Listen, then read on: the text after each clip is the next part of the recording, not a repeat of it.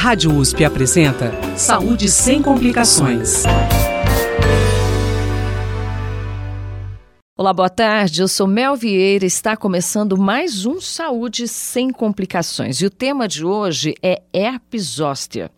O especialista no assunto, convidado de hoje, é Tiago Cunha, professor associado da Faculdade de Medicina de Ribeirão Preto, USP, membro filiado da Academia Brasileira de Ciências e membro da Sociedade Brasileira de Farmacologia e Terapêutica Experimental e da Associação Internacional para Estudo da Dor. Com experiência na área de farmacologia e ênfase em farmacologia da inflamação e da dor, o professor Tiago atua principalmente nos seguintes temas: mecanismos envolvidos na gênese da dor inflamatória e neuropática. Professor Tiago Cunha, seja bem-vindo ao Saúde Sem Complicações. Boa tarde. Boa tarde. É, muito obrigado pelo convite de estar aqui hoje com, com vocês para tentar explicar um pouco para a população sobre essa doença, né, que acomete várias pessoas, principalmente é, idosos, e que tem um impacto bem grande na, na qualidade de vida dos indivíduos. Vamos conhecer então sobre herpes zoster. Professor Tiago, a herpes zoster é uma doença infecciosa, né? Causada Sim. pelo vírus varicela zoster, o mesmo que causa a catapora na infância e está presente em 95% das pessoas, é isso? Exatamente.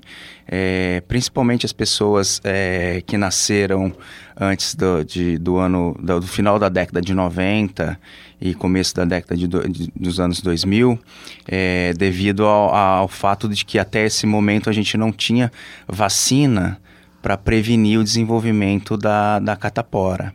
Né, da, da, dessa primeira infecção que é causada pelo vírus da varicela. A partir desse momento, né, a partir da década de, do final da década de 90 e dos anos 2000, Uh, houve o advento então da, da, vacina e essa vacina então todas as crianças são imunizadas com essa vacina e isso provavelmente no futuro as próximas gerações vai, vão, nós vamos ver um, uma diminuição dos casos de, de herpes zoster né? nessas, nessas, nessas crianças que quando elas se tornarem adultas e idosos a gente provavelmente vai ver uma diminuição do número de casos dessa doença mas as pessoas mais idosas, ou seja, aquelas que nasceram né, é, antes desse, desse período, é, é, é, exatamente isso. Provavelmente 95, por volta de 95, é um estudo americano que, que demonstrou que praticamente 95% dos americanos é, de alguma forma já tinham tido contato e tinham sido infectados com esse, com esse vírus em algum momento da vida deles. É, eu posso explicar um pouco melhor. Na verdade, então, a gente sabe né, que durante a infância, é, é, esse vírus, é, herpes zoster, ele pode infectar os indivíduos e ele causa essa doença durante a infância que nós conhecemos como uh, catapora, né? É, no entanto, o nosso sistema imunológico, o sistema imunológico da, das crianças, ele é capaz de controlar né, essa infecção. Esse vírus é um vírus que gosta muito de células que a gente chama de neurônios, de células neuronais. Então ele infecta principalmente os neurônios que estão por, por todo o nosso corpo, por toda a pele. E esse vírus, ele é, tem a capacidade de caminhar por esse neurônio e ir até um local onde é um local onde ele, ele se aloja. É um órgão que nós temos que se chama é, um gânglio, né? Uhum. E lá ele se aloja, o nosso sistema imune é capaz de controlá-lo e ele fica lá, numa fase que a gente chama uma fase quiescente, ele fica em latência, ele fica dormente uhum. por anos e anos. Então, desde a infância até a fase adulta, principalmente a fase uh, onde nós nos tornamos idosos. Então, é uma doença que afeta principalmente, não só, mas principalmente idosos. Então, tem uma correlação muito grande com a idade. E por que ele é, é nessa fase? Certamente porque aí, há um comprometimento, como eu disse, é, essa latência que ele estabelece, né, ele fica dormente porque o nosso sistema imunológico é capaz de, de controlá-lo. À medida que nós vamos ficando mais idosos, o nosso sistema imunológico também vai perdendo a capacidade de controlá-lo. E, obviamente, vários outros fatores é, da vida do indivíduo também vão contribuir para que em algum momento esse vírus acorde novamente, tá? E ele acordando, ele volta como causando uma nova doença, que aí nós chamamos então de herpes zoster. Certo. Bom, então a herpes zoster, ela só se desenvolve em quem já teve catapora? É, principalmente em quem teve catapora, mas existem evidências mostrando que pessoas que foram assintomáticas para o vírus também poderão desenvolver é, a herpes zoster no futuro. Né? Então, é, é, não, não, não tem uma correlação total, fechada, mas as pessoas que desenvolveram catapora certamente podem desenvolver o herpes zoster, mas não excluindo que outras pessoas que não tiveram catapora não vão desenvolver. Essas pessoas é, que já tiveram catapora, o vírus está ali dormente, Ele está lá quietinho. dormente nesses gânglios, né, nesses, nesses, nesses tecidos, nesse órgão que a gente é, é, que é um, um, órgão que, que nós dizemos que está o, o, o corpo do neurônio e ele lá fica, fica dormente por, por anos e anos. E ele pode estar no organismo de uma pessoa que não desenvolveu a catapora? Pode, pode. pode. Ah, então tá. tem pessoas que foram assintomáticas para essa doença quando na infância ou em algum momento da vida, mas eles com certeza podem, podem ter sido infectados sim. Não é, não, não existe. Quem teve catapora certamente tem a possibilidade, mas não excluindo que as pessoas que não tiveram não, não vão ter. Certo. É uma doença contagiosa. Como que acontece? É, normalmente é por contato né, com, com, uh, com pessoas infectadas. Então, esse vírus, ou pessoas, ou, ou uh, objetos contaminados. Saliva. Né? Saliva, o, exatamente. O contágio se dá através de, de contato direto. Direto com, com o vírus. Isso. Saliva, então, Isso. basicamente. Normalmente é um contato. É, que acontece por N motivos, né? Mas sim, há que ter um contato. Não há uma transmissão é, por, por, uh, por, pelo ambiente ou por aerosol, por uh, pelo ar, não há o contato pelo ar. Normalmente é contato ou com, pe com pessoas ou com, com res resíduos, objetos daquelas pessoas contaminadas. Um espirro, um né? Um espirro, exatamente. Certo. É, o que acontece quando a pessoa é infectada? São só aquelas bolhas que a gente vê, porque quando a gente fala em herpes, uhum. né? Primeiro que a gente pensa na labial, né? Sim. Que já não existe, é, é diferente. São, são situações diferentes, vírus diferentes, né? Sim. Mas quando a gente fala da herpes zoster, a gente pensa nas bolhas, né? Sim. É, são só as bolhas, professor Tá, Tiago? então eu vou tentar explicar um pouco melhor. É, na verdade, quando o vírus acorda, tá? Como eu disse, ele tem essa, essa, essa capacidade né, de infectar os neurônios. E esse neurônio que ele infecta é um neurônio que, que inerva, né? Que está em todos os tecidos. Então, quando ele, ele acorda, ele caminha nesse neurônio e vai até a pele do indivíduo. E lá ele promove essas erupções, né? Que a gente chama comumente de, de bolhas, né? Ou, ou lesões zosteriformes. É, mas não só. Então, essa, essa é, é um, esse é um dos principais sinais, né? Do herpes zoster. Uhum. São, essas, são essas erupções que a gente vê na pele dos indivíduos. Mas o talvez o principal sintoma dessa doença seria a dor. Né? A dor, a dor aguda, ela é bem intensa e ela é bem importante e o indivíduo ele não suporta aquela dor. Então é por isso que ele procura ajuda médica. Normalmente é, a dor ela vem antes das erupções. Hum. Por isso que é às vezes é tão difícil o diagnóstico porque o indivíduo ele tem dor, por exemplo, uh, tem pessoa, o, o vírus, é, uh, o herpes zoster acomete diferentes órgãos, mas principalmente a regi região torácica do indivíduo e a, e a, a região orofacial, né, olhos, é, é, parte do, do, do rosto, né. E o indivíduo tem uma dor tão intensa que ele não consegue identificar, porque até aquele momento não, existe, não existem ainda outros sin sinais como as erupções. Então o diagnóstico nesse momento é muito complexo. E logo após a, o aparecimento dessas uh, lesões é que fica mais fácil o diagnóstico de, de herpes zoster. Então, eh, nós temos como principais sinais e sintomas, essas erupções cutâneas, bem como a, a, a dor muito intensa. Mais algum sintoma além da dor e das lesões, uh, professor? Tem, tem uh, desestesias, né? tem mudanças sensoriais e parestesia. Tem indivíduos que têm uma perda sensorial, né? tem uma perda de, de, de da acuidade sensorial, do tato, etc. É, também uh, tem indivíduos que é, dizem, relatam muita coceira. Então é, um, é um, um, além da dor tem, tem uma coceira intensa também, né? Um prurido intenso na região. São, são os principais uh, sintomas do herpes zoster.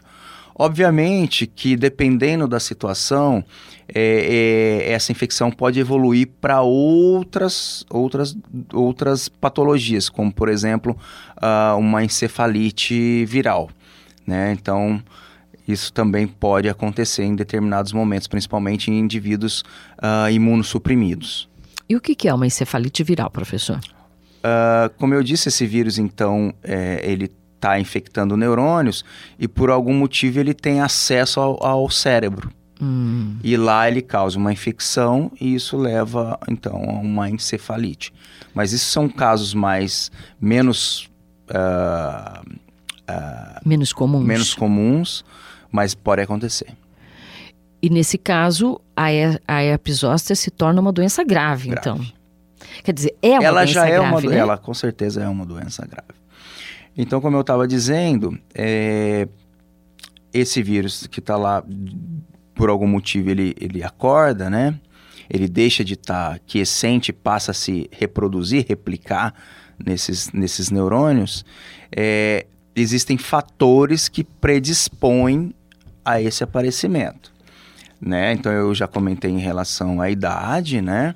É, mas também o estado uh, imunológico do indivíduo.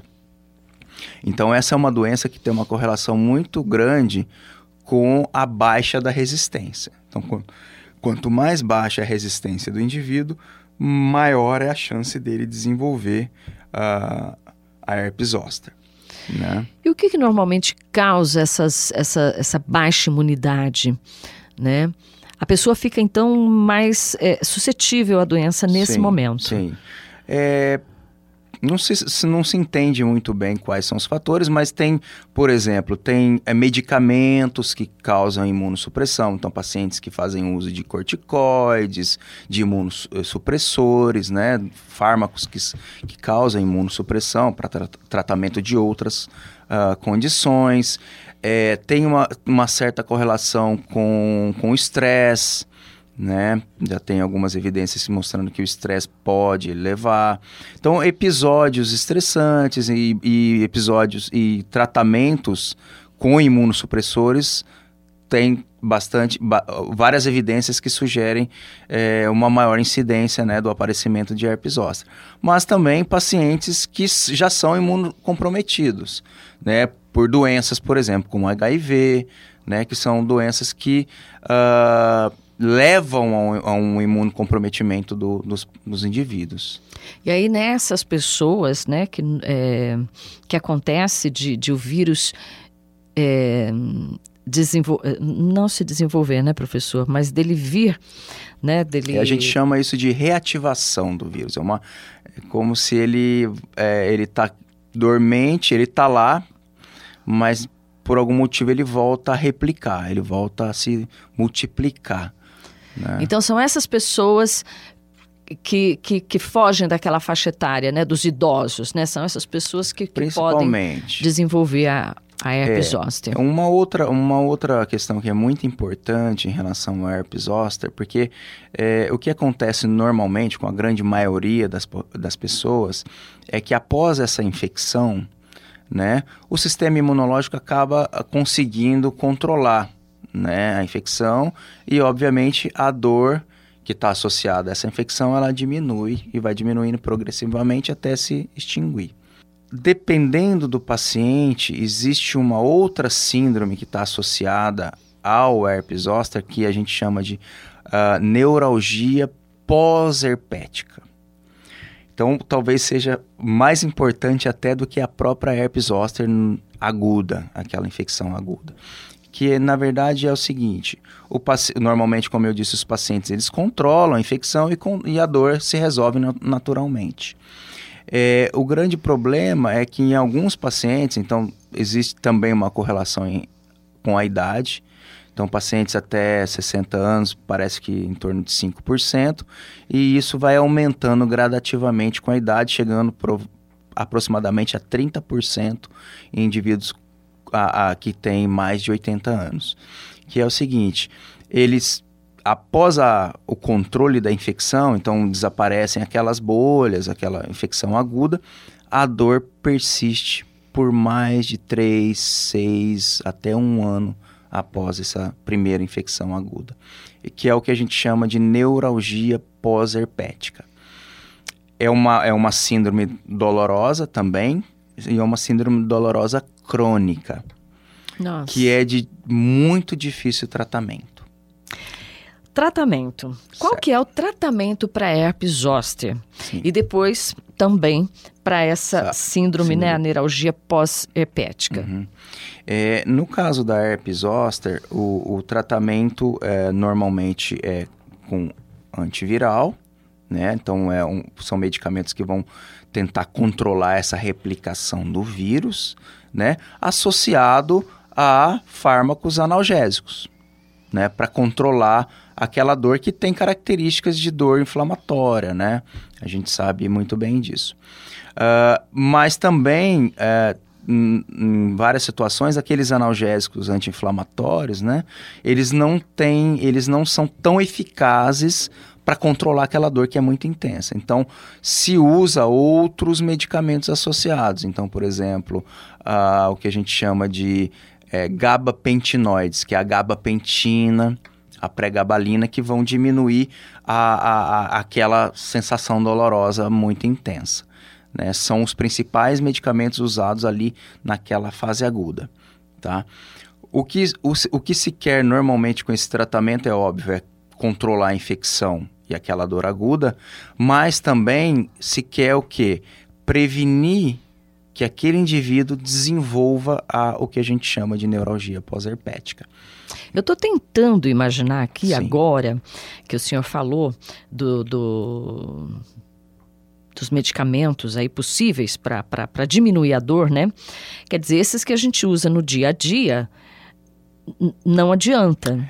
É, né? eles têm uma eficácia é, relativamente baixa sobre esse tipo de, de dor. É, então por aí Já a gente imagina a dimensão da dor, né? Sim, sim. Pode falar, professor. Já desculpa. quando a gente pensa na neuralgia pós-herpética, esses medicamentos anti-inflamatórios mais comuns que a gente é, toma normalmente para dor de cabeça, inflamações, é, torção de tornozelo, etc., eles já não funcionam naquela fase aguda, naquela fase crônica.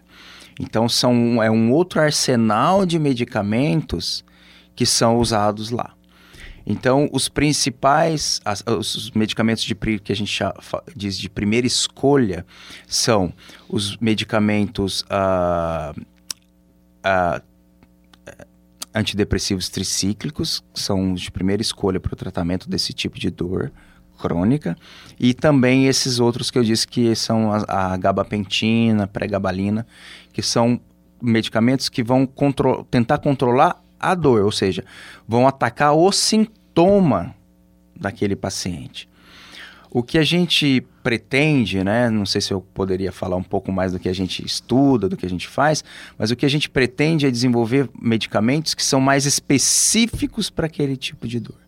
É isso que não existe hoje. Não existe um medicamento é, específico para controlar a neuralgia pós-herpética. Então a gente faz uso de medicamentos que são usados para outras doenças e que é, é, empiricamente foi des descoberto, né? Foi se avaliou e se demonstrou que tinham eficácia.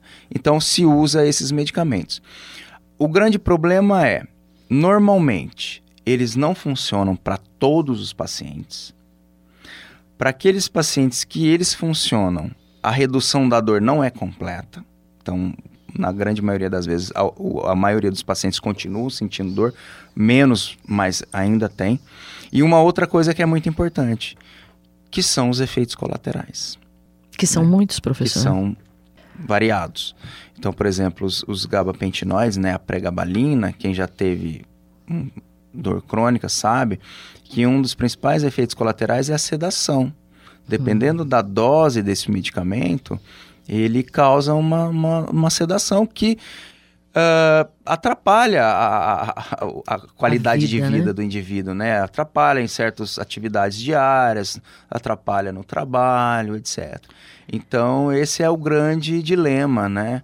É, não ter fármacos que podem diminuir a dor de todos os pacientes e, e, ainda ter esses efeitos colaterais. Então, essa é uma, uma área uh, muito, uma área clínica muito importante e, e, e que tem várias pessoas é, sofrendo muito, né? É, no Brasil e no mundo com essa doença. É, o senhor falou, professor Tiago, que uhum. também são utilizados antidepressivos tricíclicos. tricíclicos. É, de que forma esses anti, esse medicamento atua para o uhum. controle, uhum. para que o paciente se sinta melhor? Sim. É, não, não se entende exatamente os mecanismos né, que, que esses fármacos atuam, mas uh, isso foram, como eu disse, foram evidências empíricas. Então, pacientes que estavam sendo tratados com esses medicamentos para depressão relatavam, quando eles tinham dor crônica, relatavam melhora. Sentiam é, menos dor. Sentiam menos dor. E aí eles passaram a ser utilizados, foram testados e, e mostraram uma eficácia muito boa. É, o que a gente sabe hoje é que no o nosso organismo existe um sistema. A, a, gente nós sentimos dor porque a, o estímulo doloroso chega ao sistema nervoso central e ele é percebido lá como sendo doloroso. Uh, nós temos um sistema endógeno nosso, no nosso corpo, que tenta controlar o processo doloroso, tá? E, e o que esses medicamentos antidepressivos, o que a gente acredita, né, que esses medicamentos antidepressivos eles façam é aumentar, ou seja, potencializar esse nosso sistema endógeno para controlar a dor, né? Então, por exemplo, existem algumas evidências que demonstram que pacientes que têm dor crônica, como a herpes, a neuralgia pós-herpética, esse sistema nosso ele está prejudicado por algum motivo ele ele perdeu a sua a importância biológica. Então esses medicamentos eles vêm para recuperar esse sistema de controle da dor. É, esse é o mecanismo mais aceito que todos acham que é onde esses medicamentos atuam. Professor... Já os, GABA, os gabapentinoides, eles têm um mecanismo distinto, ele bloqueia essa transmissão da dor. Então, de alguma forma, eles vão lá e inibem a transmissão dessa dor para que, que ela não chegue no sistema nervoso central. Professor, e esses medicamentos são medicamentos caros? Uh, não, tão, não tão caros, o, o, os gabapentinoides são, são mais caros, né? os, os antidepressivos triciclos não são tão caros. É, por exemplo, a gabapentina é, é considerado um medicamento de alto custo no SUS. É fornecido pelo SUS, mas é um medicamento de alto custo.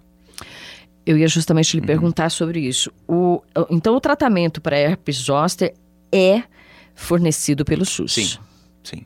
Né? E como que uma pessoa é, que tenha é, diagnosticada herpes zoster, ou que ainda não teve dia diagnosticada, né?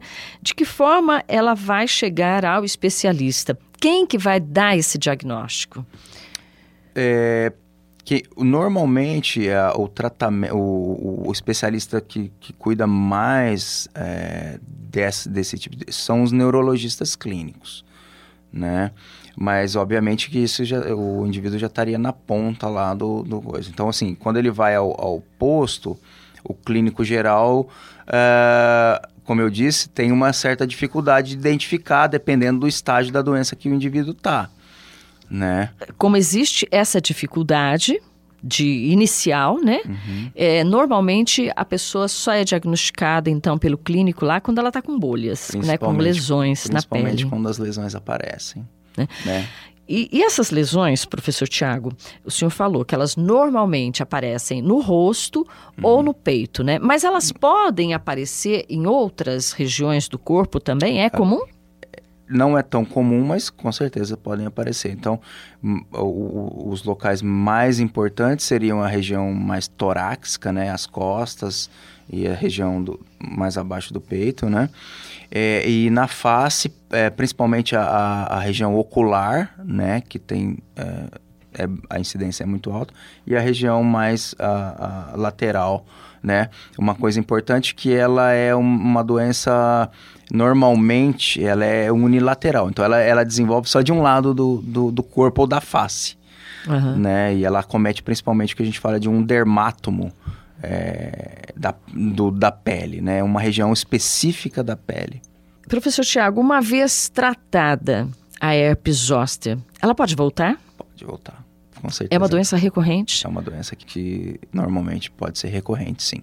Né? Hoje nós temos uh, disponível já é, uma vacina para herpes zoster também. Como nós temos a vacina lá para para catapora, né, pra, uhum. que, só, que, que, normalmente é administrado nas crianças, nós temos uma, doen uma vacina para o herpes zoster, né?